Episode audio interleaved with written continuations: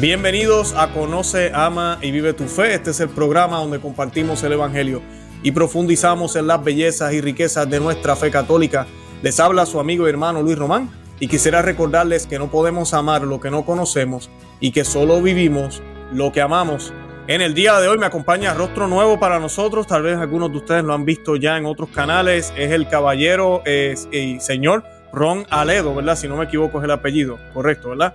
Eh, puertorriqueño, compatriota, eh, ni sabíamos que estábamos tan cerca, está también localizado aquí en la Florida. Y pues lo tengo de invitado en el día de hoy. Vamos a estar hablando eh, del, deber político de los católicos, un tema que mucha gente mm, malinterpretan, tienden a separar la política de la religión, no, una cosa no va con la otra, lo político yo creo lo que me dé la gana, la religión casi es para los domingos nada más. Y hoy pues vamos a estar hablando de qué enseña la Iglesia Católica, en el catecismo de la Iglesia Católica actual y lo que siempre ha venido predicando de siempre, doctrina bíblica eh, perenne que siempre ha estado ahí presente. Y eso es lo que vamos a estar hablando hoy, un tema muy, muy importante en estos tiempos donde tenemos un presidente que aparentemente es católico aquí en los Estados Unidos y tenemos muchísimos católicos en poder y católicos apoyando agendas que no deberían estar apoyando. Ron, yo quisiera darte la bienvenida oficialmente. ¿Cómo estás? Bienvenido al programa. Pues nada, encantado de estar aquí en el programa. Muchísimas gracias por la invitación. Un honor, muy contento de estar aquí contigo. Y nada, muchísimas gracias a todos los que nos están escuchando hoy día. Excelente. Bueno, y para comenzar, yo quisiera hacer un Dios te salve. Vamos a hacer un Ave María, un Dios te salve, para encomendar el programa a la Santísima Virgen María, a la Reina del Cielo, a la Reina de la Tierra también, para que sea eh, las palabras de Cristo las que se escuchen a través de nuestros labios, que sea lo que el Señor de verdad quiere que escuchen los miles y miles que van a estar viendo este programa en, el futuro. Y esta oración pues la vamos a hacer en el nombre del Padre y del Hijo y del Espíritu Santo. Amén. Dios te salve María, llena eres de gracia, el Señor es contigo. Bendita tú eres entre todas las mujeres y bendito es el fruto de tu vientre Jesús. Santa María, Madre de Dios, ruega por nosotros pecadores, ahora y en la hora de nuestra muerte. Amén. Amén. En el nombre del Padre, y del Hijo y del Espíritu Santo.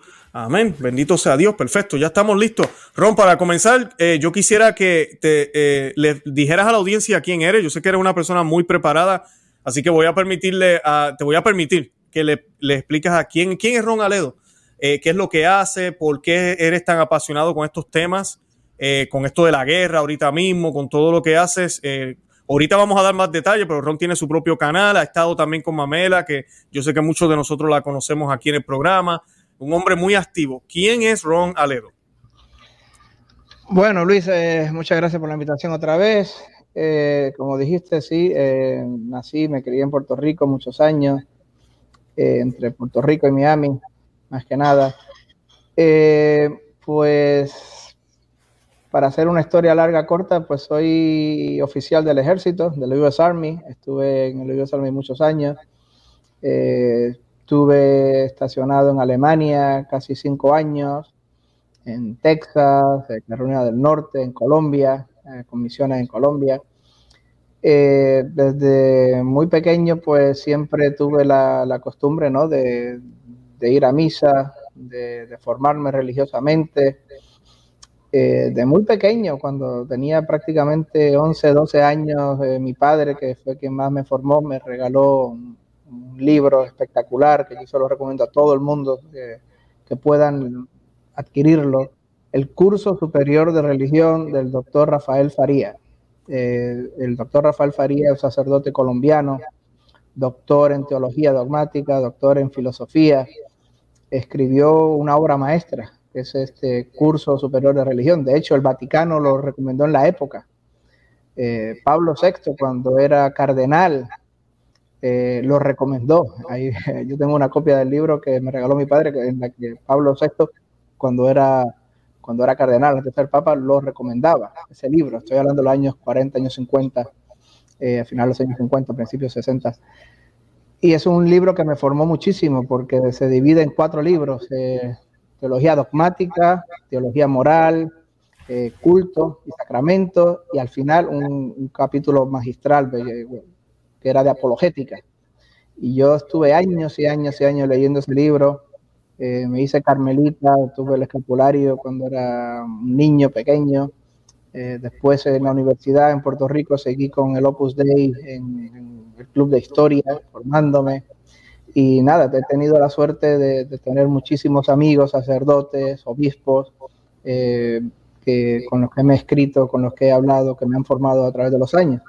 Una vez que terminé eh, mi carrera militar, seguí con una carrera en, el gobierno de Estados Unidos eh, como civil, estuve de contratista en la CIA eh, y después en la DIA, no en la DEA, DIA, hmm. Intelligence Agency, que es la, la, CIA del Pentágono, por decirlo así.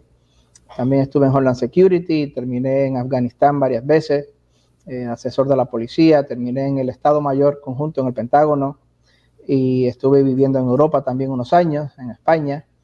Y, nada, una, una, de las cosas que siempre he hecho, pues mira, he seguido con mi carrera profesional, pero al mismo tiempo he seguido, mira, tenemos una misión en la vida que es de, poner un poco de luz cuando se puede, de guiar a los demás cuando se puede. Eh, es una misión, ¿no? Hay varias misiones que dicen que dice el Evangelio. Hay de mí si no predico el Evangelio. Ah, es misión del que tiene la luz eh, alumbrar el camino. Y, si Dios pues me ha dado la suerte de, darme un discernimiento y, un conocimiento, pues mira, es mi misión compartirlo con los demás, con los hermanos, es, mi misión que, la gente conozca el camino de la Iglesia Católica, que la gente entienda que, fuera de la Iglesia Católica no hay nada, solamente hay oscuridad, solamente hay tinieblas, solamente hay ciegos guiando a otros ciegos. Y eso es una misión que siempre he puesto en mi vida eh, aparte de mi familia, mi esposa, mis cinco hijos, eh, mi carrera profesional eh, como analista de inteligencia, como analista de seguridad, siempre he dedicado tiempo para tratar de poner un poco de luz donde puedo poner un poco de luz. Qué bien, qué bien. Gracias, Ron, de verdad. sé que has estado en muchos lugares, estoy seguro que has visto muchísimo, has vivido muchísimo y, y el trabajo que hacías, estoy seguro que te has dado cuenta que por más que uno le busque, como decimos en Puerto Rico, las cinco patas al gato, al final del día sin Dios no se puede, ¿verdad? Sin Dios no se puede. La luz, como dices tú, me gusta eso que estás mencionando. Eh, el programa de hoy, yo quisiera que comenzáramos antes de empezar las preguntas y el análisis. Vamos a leer el numeral 2105, porque lamentablemente a mí me ha pasado, yo he hecho varios programas que pues a veces hablamos de la política, hablamos de ahorita mismo con todo esto del aborto aquí en los Estados Unidos, con las leyes eh, aberrantes que se han aprobado con los mal llamados matrimonios del mismo sexo. Dentro de la iglesia hay debate de esto también. Eh, y pues eh, este es el, catecismo de la iglesia católica, se llama el deber social de la religión y, y, el derecho, ¿verdad?, a la libertad religiosa. Pero aquí en este caso habla del deber de los católicos en el numeral 2105. Y dice, el deber de rendir a Dios un culto auténtico corresponde al hombre individual y socialmente considerado esa es la doctrina tradicional católica sobre el deber moral de los hombres y de las sociedades respecto a la religión verdadera y a la única iglesia de Cristo. Al, evangelizar sin cesar a los hombres, la iglesia trabaja para que puedan informar con el espíritu cristiano el pensamiento y las costumbres, las leyes y las estructuras de la comunidad en la que cada uno vive deber social de los cristianos es respetar y suscitar. Esta parte a mí me encanta. Y suscitar en cada hombre el amor de la verdad y del bien. Les exige dar a conocer el culto de la única verdadera religión que subsiste en la Iglesia Católica y Apostólica. Los cristianos son llamados a ser luz del mundo. La Iglesia manifiesta así la realeza de Cristo sobre toda la creación y en particular sobre las sociedades humanas. Y yo sé que hay mucho, mucho que decir ahí. Eh, pues yo quisiera, Ron, que comenzara eh, hablándonos. ¿Cuál es el papel, cuál debería ser el papel del católico ahorita mismo en esta sociedad? Porque estamos, hay que aceptarlo, estamos en una sociedad que ya no es cristiana.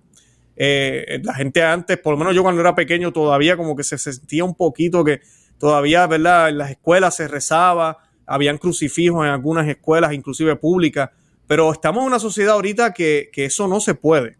No, no existe. Eh, Dios está afuera. ¿Cuál es el papel ahorita mismo del católico y por qué es tan importante? Pues el deber del católico eh, está ahí, lo acabas de mencionar.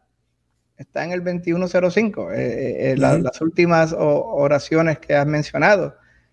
no voy a reinventar la rueda. Está ahí y lo repito, lo acabas de decir yo, lo voy a repetir otra vez. Deber social de los cristianos es respetar y suscitar en cada hombre el amor de la verdad y del bien. Les exige, nos exige a nosotros, dar a conocer el culto de la única verdadera religión que subsiste en la Iglesia Católica y Apostólica. Los cristianos son, estamos llamados a ser luz del mundo. Ahí está. No voy a reinventar la rueda. Ese es el deber.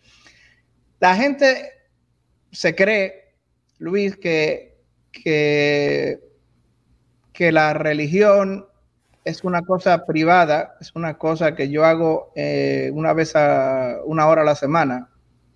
Eh, y que nada más, una hora a la semana voy a la misa y ya está, no tiene ninguna importancia más en, mi vida, no tiene ninguna importancia más en cómo actúo en la sociedad, no tiene ninguna importancia en cómo me manifiesto e interactúo con otras personas o qué hago, eh, o cómo voto, o cómo lo que hago, lo que escribo, eh, cómo hablo con otras personas, cuando doy la opinión, cuando, etcétera. Se, creen que eso está separado. Como muchísimo, como muchísimo, alguna gente cree, bueno, pues voy una hora a la semana a la iglesia y el resto de la semana, pues soy buena persona. Ah, soy una buena persona, trato de, trato de, ser una persona decente y ya está. Vale, dentro de lo, que cabe, soy la moral de la iglesia, voy a, voy a ser una buena persona y voy, a, tratar a los demás con respeto y caridad y ya está. Pero hay un aspecto más, que es ese aspecto que tú dijiste y acabo yo de repetir, que está ahí en el 2105. Tenemos que ser luz del mundo, tenemos que dar a conocer la verdad de la iglesia, tenemos que arreglar la sociedad, las leyes, lo dice ahí, lo, vean al 2105, las leyes, las leyes, o sea, lo, que hacen los, los, senadores, lo que hace el presidente, lo que hacen los políticos, las leyes de la sociedad, tenemos que adaptarlas, tenemos que inspirarlas, tenemos que producirlas de acuerdo a nuestra fe, de acuerdo a nuestras creencias, de acuerdo a la verdad. Ay de mí si no predico el Evangelio. Decía San Pablo, ay de mí si no predico el Evangelio. Es un deber. no puedo, no puedo simplemente guardarlo para mí como algo privado, ir a misa y dejar que toda la humanidad, que mis hermanos, que mi país, que mi ciudad, el mundo, pues se vaya a las tinieblas. No, es mi deber poner el granito de arena, es mi deber poner ese faro de luz, es el deber del que tiene la luz alumbrar el camino, es deber poner mis creencias, no imponerlas a la fuerza cañonazo ni, ni con la espada, pero sí tampoco callarlas con vergüenza. Una cosa es eh, no buscar pelea o no buscar enemistad o no buscar confrontación innecesaria. Claro, cuando estoy en la oficina, cuando estoy hablando con, otras personas que no comparten mis ideologías o no comparten la fe, y no buscar esa enemistad. Otra cosa es callar cobardemente cuando me preguntan, ¿tú qué crees de esto? Ah, bueno, pues yo creo lo que dice el catecismo sobre esto y lo otro.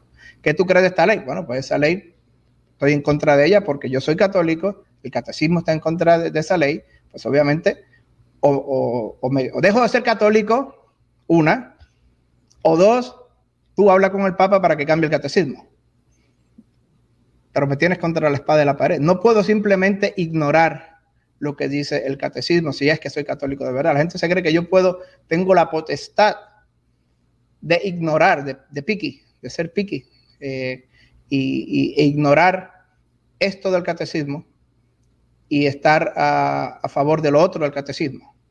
¿Que, ¿Cuál es tu del aborto? Bueno, pues mira, ¿qué dice, la, ¿qué dice el catecismo del aborto? Pues que dice que es un crimen abominable que es penado con la excomunión, uh, ipso facto, que, no se puede apoyar, que no se puede apoyar a los políticos que votan por el aborto, que es, que es pecado cooperar de, todas maneras con el aborto. Ah, pero eso es mi, opinión. Bueno, tú me preguntaste mi opinión, te estoy dando mi opinión, es la misma del catecismo, porque soy católico, yo creo lo que, yo no tengo la potestad de decir, voy a creer en este punto del catecismo sí, en ese punto del catecismo no, en este punto del catecismo sí, en ese. No, si eres católico tienes que creerlo en todo. Lo decía León XIII, Mucha gente se ha separado de la iglesia porque han dejado de creer un punto minúsculo, pequeñísimo, de, la iglesia. Un dogma que dejes de creer de la iglesia, ya automáticamente ya no eres católico. No puedes picky, eh, cherry picky. Eh, escoger lo que quiera. Exacto, ¿no? Tienes que creer todo el catecismo. Ah, pero, pero no estoy de, acuerdo con tu opinión. Bueno, me pidiste mi opinión, te la estoy dando. Sobre el matrimonio entre homosexuales, sobre el aborto, sobre la ley de, no rezar en las, en las escuelas, sobre tal cosa. Yo te voy a decir lo que la Iglesia Católica enseña sobre, sobre ese tema. Y, de nuevo, tiene dos opciones. Si no te gusta mi opinión, tiene dos opciones. Una, conviérteme en ateo, o en protestante, o en, musulmán. Si me convierte, pues ya no tengo que creer en el catecismo, porque ya no soy católico. y you can do that, si puedes hacer eso, muy bien. O número dos, habla con el Papa del Magisterio para que cambien el catecismo, y entonces pues yo voy con lo que diga el catecismo. Pero si no puedes hacer ninguna de las dos, si no me puedes convertir a mí en protestante o en musulmán o en budista o lo que sea, y si no puedes cambiar lo que dice el catecismo, créeme, voy a seguir defendiendo lo que dice el catecismo. Y el 21.5, algo muy importante, es que son los documentos que cita. Los documentos que cita el, el, el 2105, que están ahí vivos, que están ahí citados en el 2105, eh, son Dignitatis Humanae del Segundo Concilio Vaticano, Actualidad Apostólica del Segundo eh, Concilio Vaticano, eh, Dei, el Rey Inmortal, eh, y Cuas Primas. Y la gente dice, ah, bueno, eso de, la realeza de Cristo Rey, Immortale Dei, de, Pío IX, y eso de, perdón, de, León XIII, y eso de Cuas Primas de, Pío XI, eso ya es antiguo, eso está pasado, eso ya, eso ya está caducado, ¿no? caducado. No.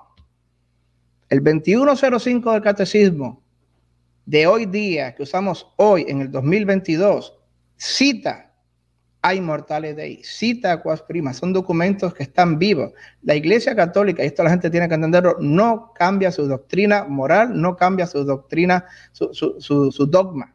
Son eternas, la verdad es siempre eterna. Dos y dos eran cuatro mil años atrás, dos y dos son cuatro hoy, dos y dos serán cuatro mil años en el futuro.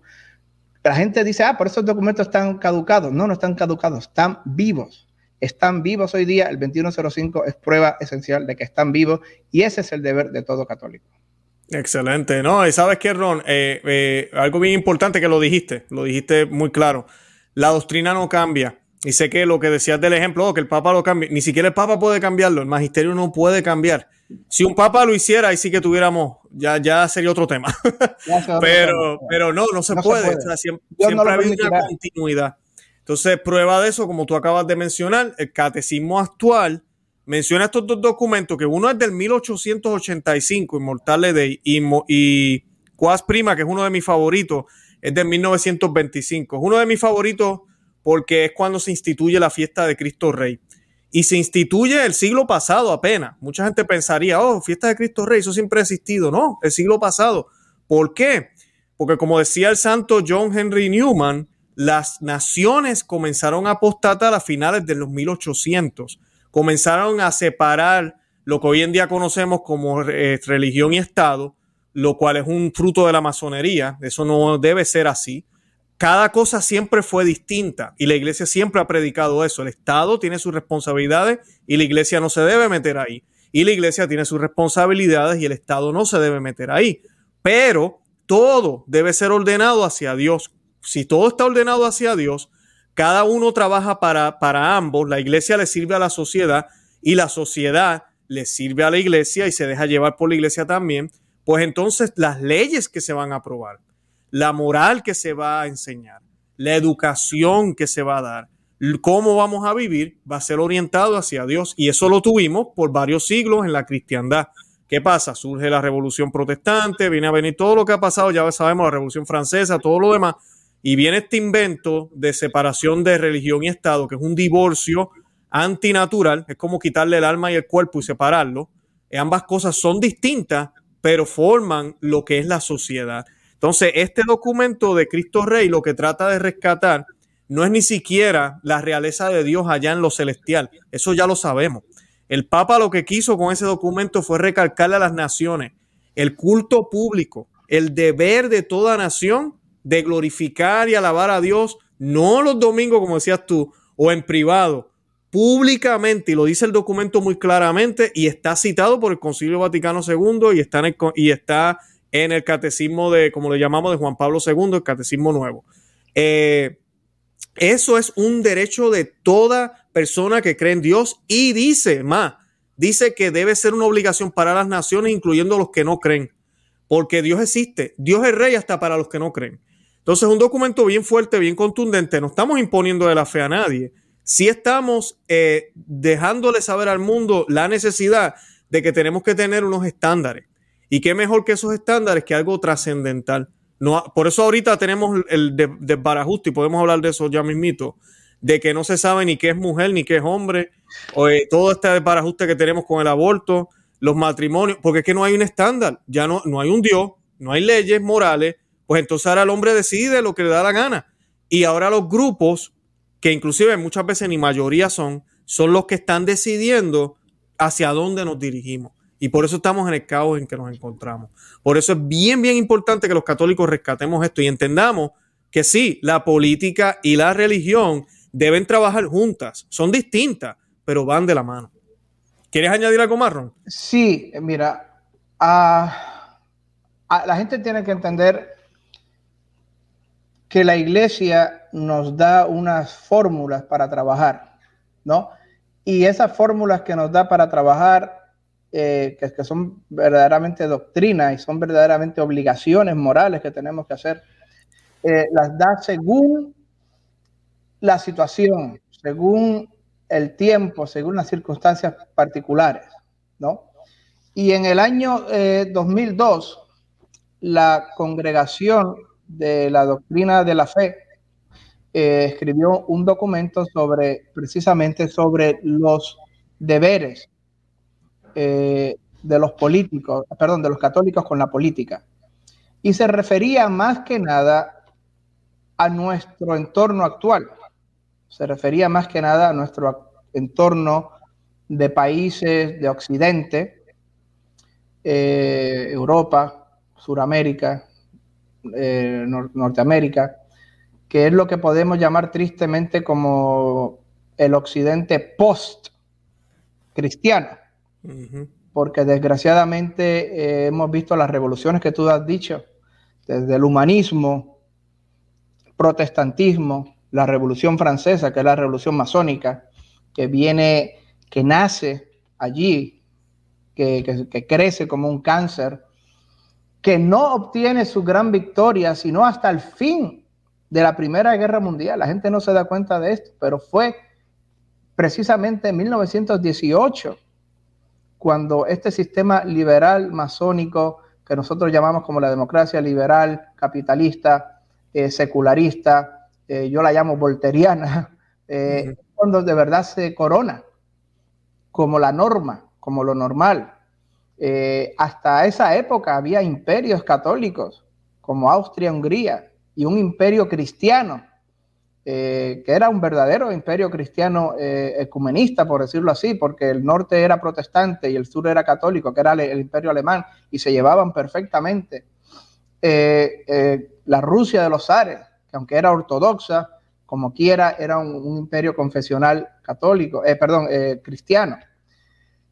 Y este documento del 2002 de la Congregación de la Doctrina de la Fe nos da nuestros deberes en la sociedad hoy día occidental post-cristiana, una sociedad que ha abandonado la religión, que se ha abrazado al liberalismo, al ateísmo, al secularismo, etcétera. Y nos dice simplemente lo mínimo, lo, lo, muy mínimo que se puede hacer desde un punto de vista realista y viable. Y eso es muy importante, eso lo menciona el cardenal Burke también en una de sus cartas. Dice que tenemos que hacer lo realista y lo viable. Y lo que nos dice este documento del 2002 de la Congregación de la Doctrina de la Fe básicamente es, mira, tenemos que votar por aquellas opciones que aunque no sean perfectas, aunque no sean las que queremos, por lo menos son los que más o mejor defienden la ley moral natural. Y eso es muy importante. La ley moral natural, como la definió Santo Tomás de Aquino, la ley moral natural, como la entiende la Iglesia Católica, la ley moral natural, que es la que está reflejada en los diez mandamientos, de la que se basa la moral católica. Y no podemos votar, no podemos apoyar a los políticos que se apartan, que atacan, que, que no, que no, no sé que no, no solamente que ayuden poco, sino que desayudan, que atacan, van en contra de la ley moral natural. Eso es lo mínimo que podemos hacer en este mundo post-cristiano.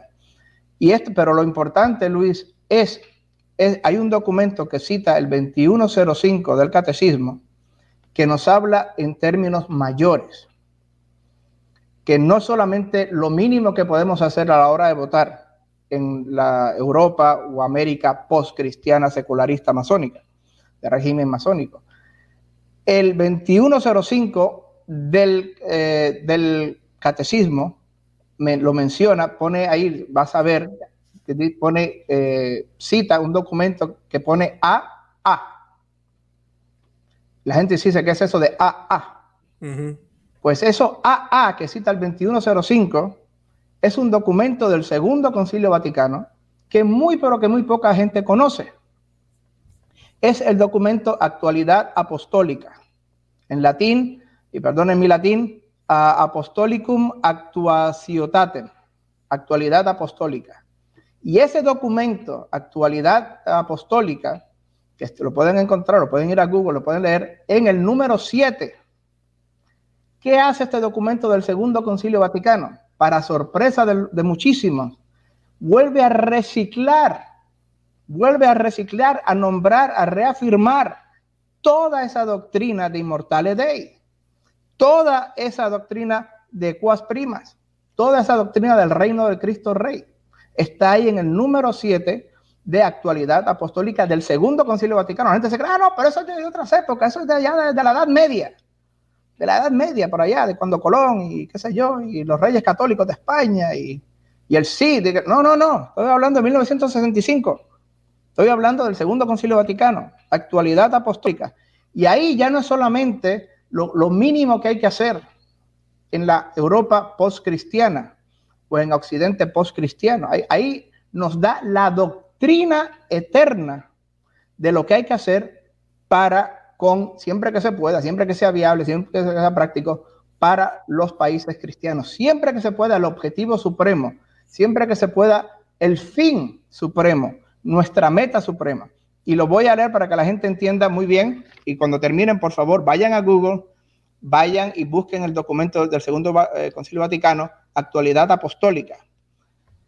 Eh, la iglesia ha nacido con el fin de que por la propagación del reino de Cristo en toda la tierra, para gloria de Dios Padre, todos los hombres sean partícipes de la redención salvadora y por su medio se ordene realmente todo el mundo hacia Cristo.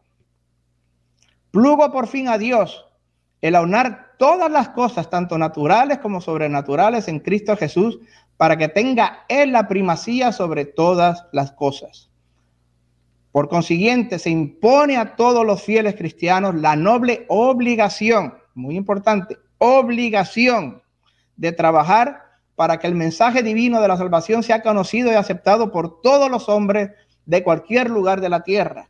Es obligación de toda la iglesia el trabajar para que los hombres se vuelvan capaces de restablecer rectamente el orden de los bienes temporales, temporales, y de ordenarlos hacia Dios por Jesucristo.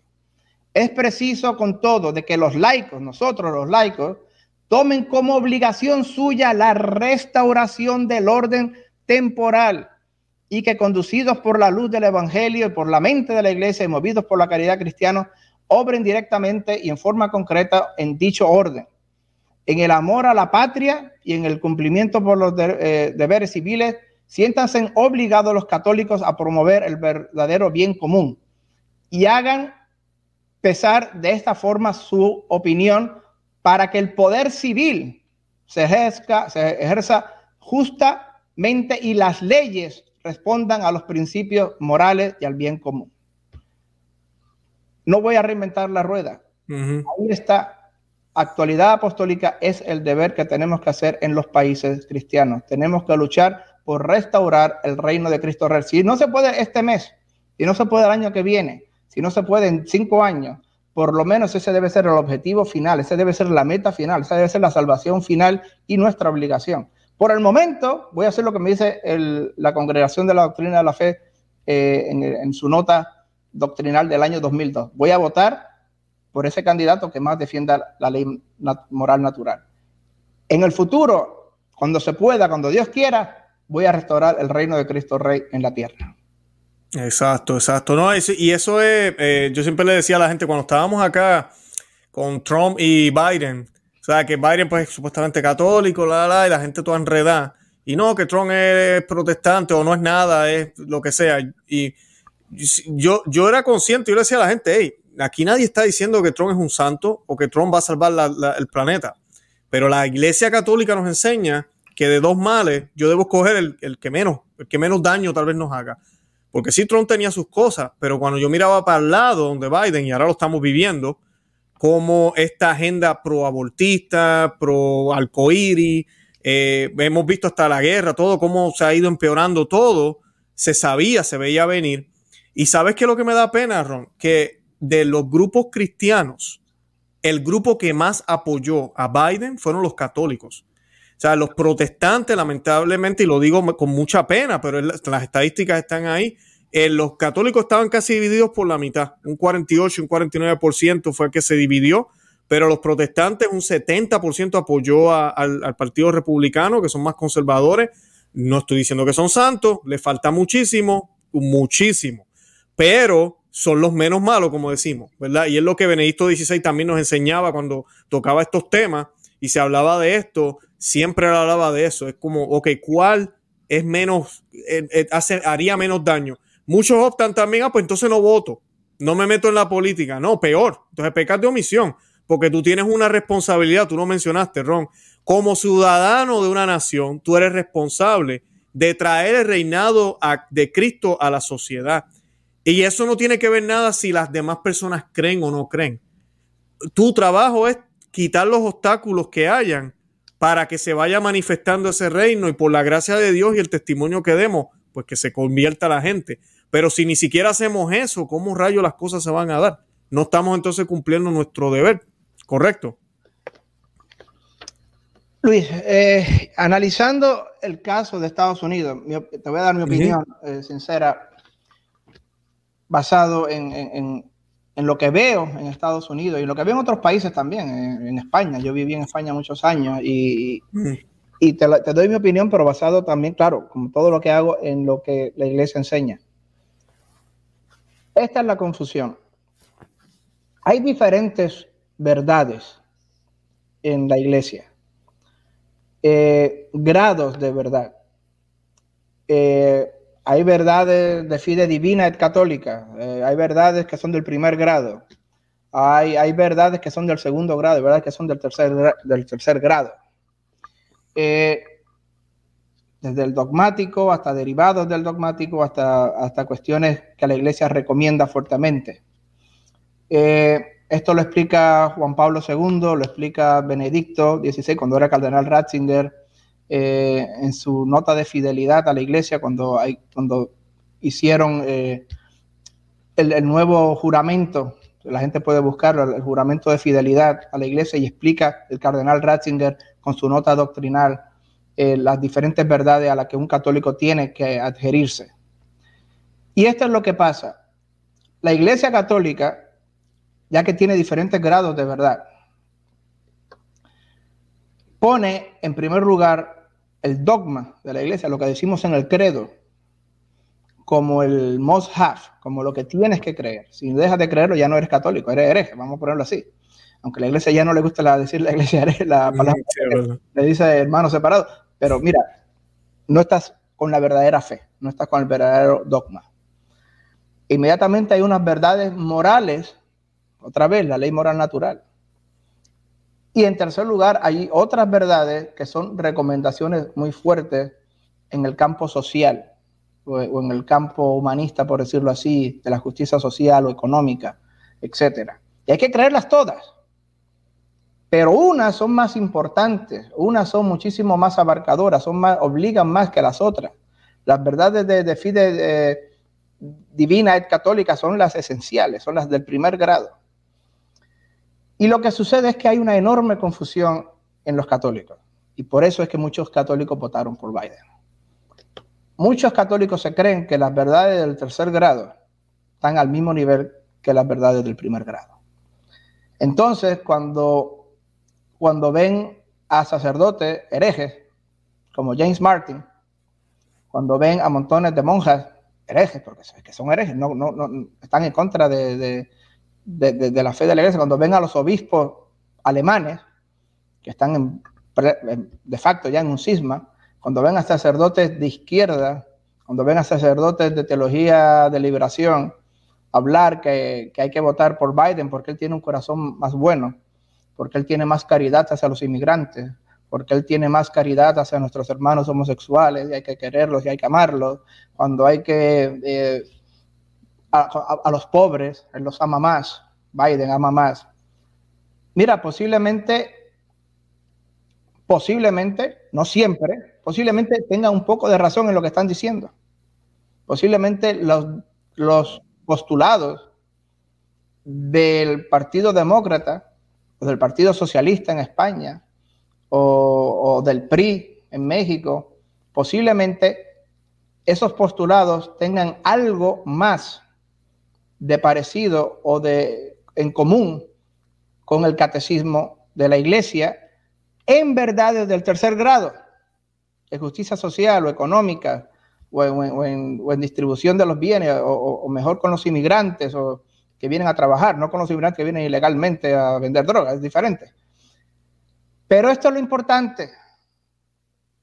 Vox en España, el Partido Republicano, Trump aquí en Estados Unidos, el PAN en México, el Partido Conservador en Colombia, todos esos partidos tienen muchísimo más en común con el catecismo y con la doctrina católica en las verdades del primer grado, en defensa de la vida, en defensa del matrimonio, en defensa de la familia, en defensa de la sociedad en defensa de respetar a Dios y, poner a Dios en el centro de la sociedad, todos esos partidos son, tienen muchísimo más en común con la doctrina de la iglesia en las en doctrinas de primer grado.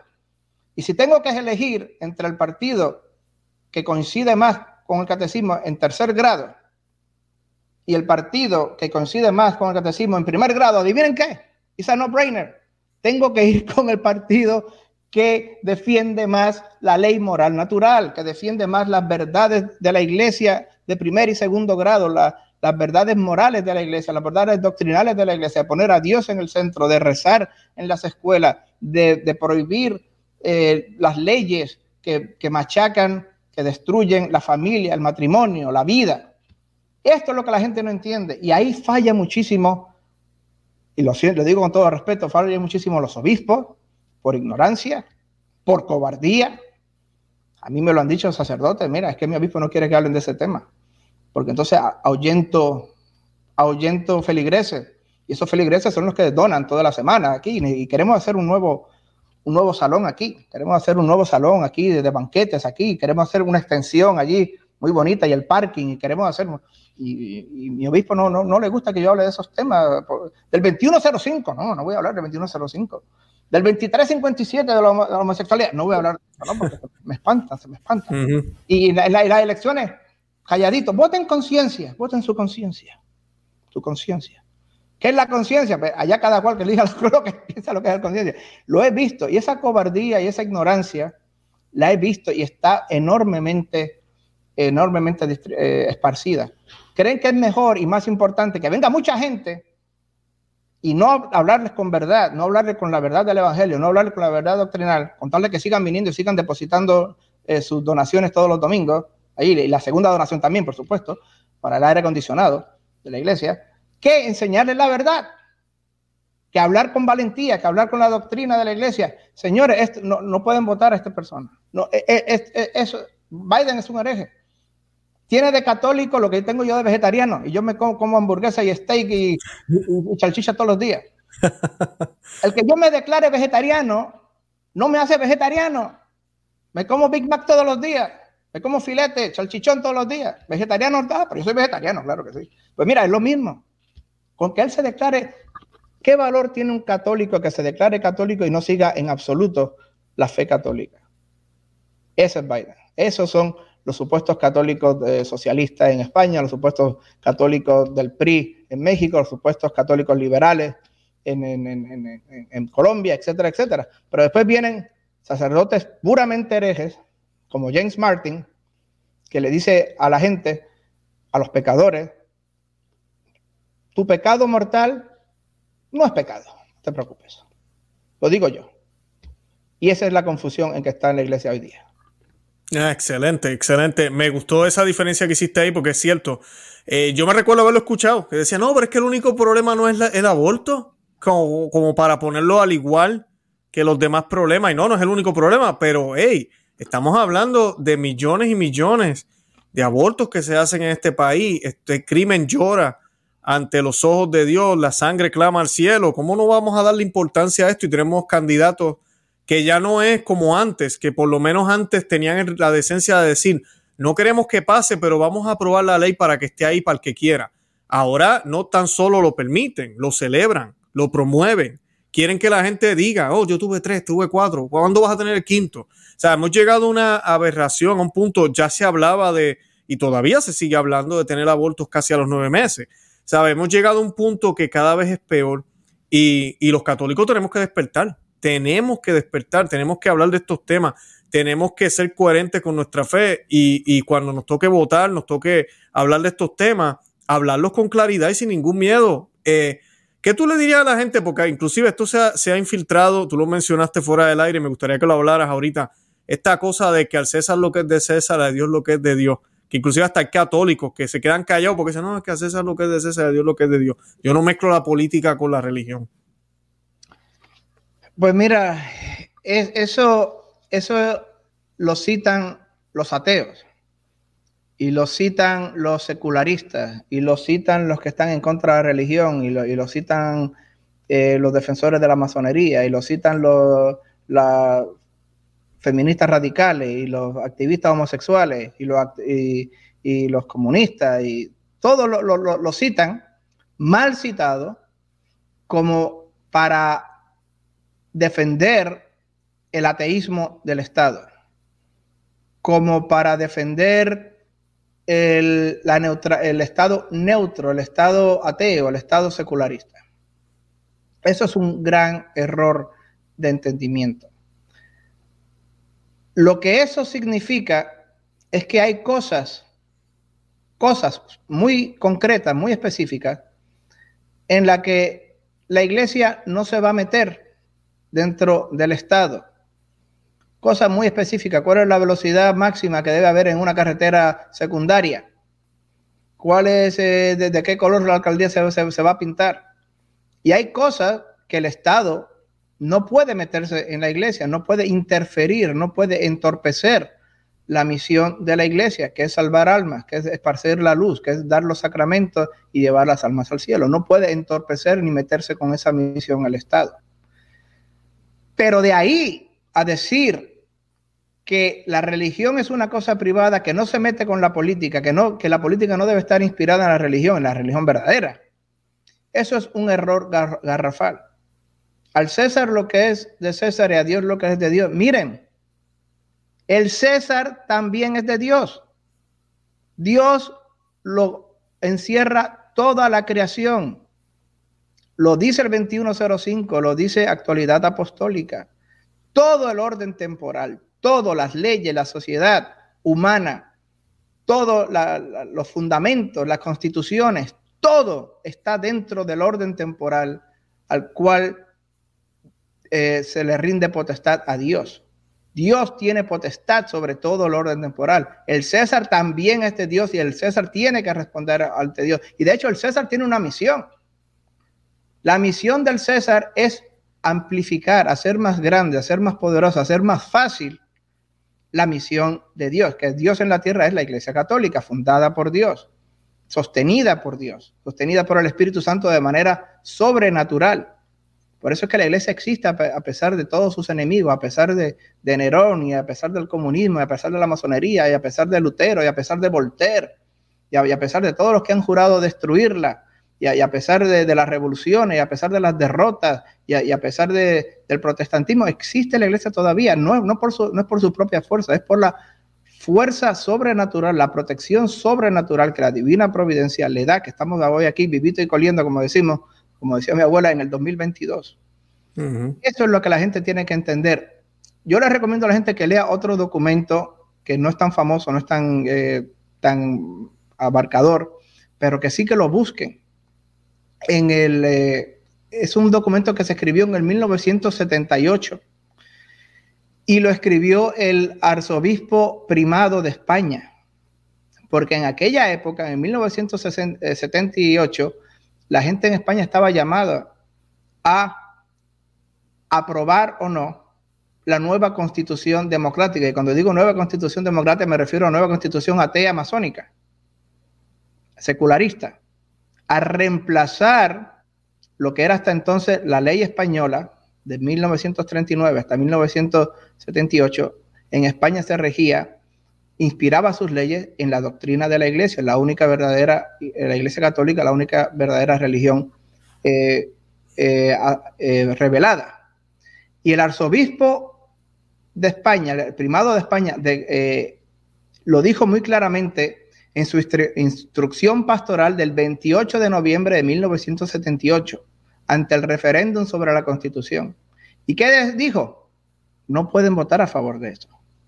No pueden votar. El católico no puede votar de un Estado católico, confesional, donde Dios está primero, donde Dios está en el centro, donde la verdad de la iglesia rige la sociedad y las leyes, por sustituirlo por un Estado ateo, secularista, neutro, que abre la caja de Pandora, que abre la posibilidad a leyes aberrantes, a leyes contra natura, a leyes que vayan contra la, verdad de la iglesia, contra la ley moral natural. Y hoy día el que va a España se da cuenta que todo lo que dijo el arzobispo, desgraciadamente la gente española no lo escuchó, se dejó llevar por la propaganda, se dejó llevar por las mentiras, votaron a favor de esta nueva constitución y abrió la caja de Pandora al matrimonio homosexual, al aborto, a los transgéneros, al ateísmo de Estado, al combate contra la iglesia, a destruir las cruces, a, destruir eh, la, cultura cristiana, la historia cristiana, a enseñar aberraciones en las escuelas en contra de la fe católica, en contra de la gloria de España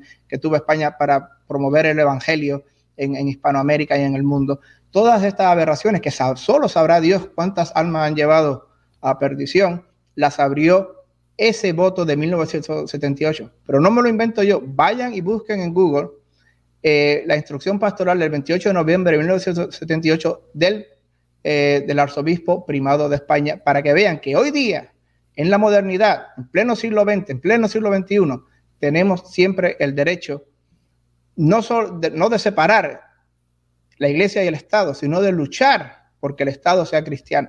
Recuerden, el César también es de Dios. Excelente, Ron, de verdad, excelente. De verdad que, que, gracias por eso, porque es esa confusión que siempre la gente tiene, de verdad que sí. Yo quería aprovechar porque se me está acabando el tiempo, antes de que se, se me olvide, quería decirle a la audiencia, Ron tiene su propio canal también. ¿Cómo se llama el canal? Ron, tu nombre, Ron Aledo. Ron Aledo, ex CIA Contractor. Yo estuve de contratista con, la CIA, eh, de analista de inteligencia, y usualmente pongo muchas cosas, pongo muchos temas de, geopolítica, de inteligencia, de seguridad nacional, de seguridad internacional, también de religión, entrevistas, pero me pueden buscar en mi canal en YouTube, Ron Aledo, ex CIA Contractor, en Twitter estoy bajo Ron Aledo 4, me pueden buscar Ron Aledo 4 y también me pueden ver allí en Twitter, pero eh, usualmente estoy más activo en YouTube, así que les recomiendo a todos que vayan y me busquen y se suscriban a mi canal en YouTube, Ron Aledo, ex CIA Contractor. Excelente, sí, le pido a la audiencia, ¿verdad? Eh, son temas interesantes, son temas muy importantes eh, que hay que también atender. Y pues Ron es un experto en estos temas de política también, así que eh, se los recomiendo. De verdad, vayan, visiten su canal, se los recomiendo. Yo voy a colocar los enlaces en la descripción de este programa para que vayan y se suscriban al canal de él. para terminar, ah, para, concluir, ¿algo más que quieras añadir, Ron? Bueno, yo les digo a la gente que, que no se desanimen lean los documentos de, que, la, iglesia nos ordena. No son, no son sugerencias ni, recomendaciones. No es como cuando yo te digo, mira, te recomiendo este ejercicio, te recomiendo que, no le pongas tanto azúcar al café. te recomiendo que, que comas empanadilla y no comas esto. Son obligaciones. son obligaciones. Lo, dice, no voy a, de nuevo, no voy a reinventar la rueda, está allí en el 2105. Vayan y léalo. Está allí en Actualidad Apostólica número 7. Vayan y léalo. Son la obligación, si vives la fe y amas la fe, y de eso se trata tu canal, de vivir y amar tu fe, tienes que respetarla y obedecerla. Y las cosas que nos ordena la fe es que tenemos que luchar por ella. Tenemos que darla a conocer sin miedo. Tenemos que, que nuestras cuando nos pregunten, tenemos que decir la verdad sin miedo. No podemos abochornarnos de, nuestra fe, no podemos, no podemos abochornarnos de Cristo. Tenemos que seguir luchando, tenemos que seguir poniendo ese granito de arena. Tenemos que seguir poniendo ese rayito de luz cuando podamos. No se dejen desanimar por lo que veamos, por la, por la situación tan horrible que, vemos hoy día, por el, lo que aparenta ser el triunfo del mal en nuestra sociedad, en las leyes, en, en la política, en la economía, en todo esto. Recuerden, tenemos una gran ventaja los católicos y es que ya sabemos cómo termina el libro. Ya hemos leído la última página de la novela y, miren, créanme, ganamos al final. al final nosotros ganamos. No se desanimen, sigan luchando, sigan, sigan con ánimo, sigan rezando, sigan, pero como, como dice el, dicho, eh, a Dios rezando y con el mazo dando. Hay que, seguir, hay que seguir luchando. Así que el, católico está hecho para el combate y para eso es que estamos aquí, para combatir por la iglesia, por Dios, no solamente por nuestra salvación individual, por la salvación de todos, de nuestra familia, de nuestra sociedad, de nuestro pueblo, de nuestros países. Así que no se dejen eh, llevar por el desánimo, al final ganamos, sigan luchando. Amén, amén. Gracias, Ron, de verdad que sí. Yo con eso entonces nos despedimos, de verdad que eh, hagamos una oración por Ron, no se olviden de hacer su próximo rosario por él, orar por su ministerio, por lo que hace, por su vida, por todo lo que, lo que está haciendo, que es una lucha fuerte y que no nos olvidemos nunca que somos una iglesia militante. Tú lo dijiste, estamos en lucha, estamos en batalla. Y nada, de verdad que los amamos en el amor de Cristo, con eso nos despedimos y Santa María, ora pro nobis. Que Dios me los bendiga. Bye bye.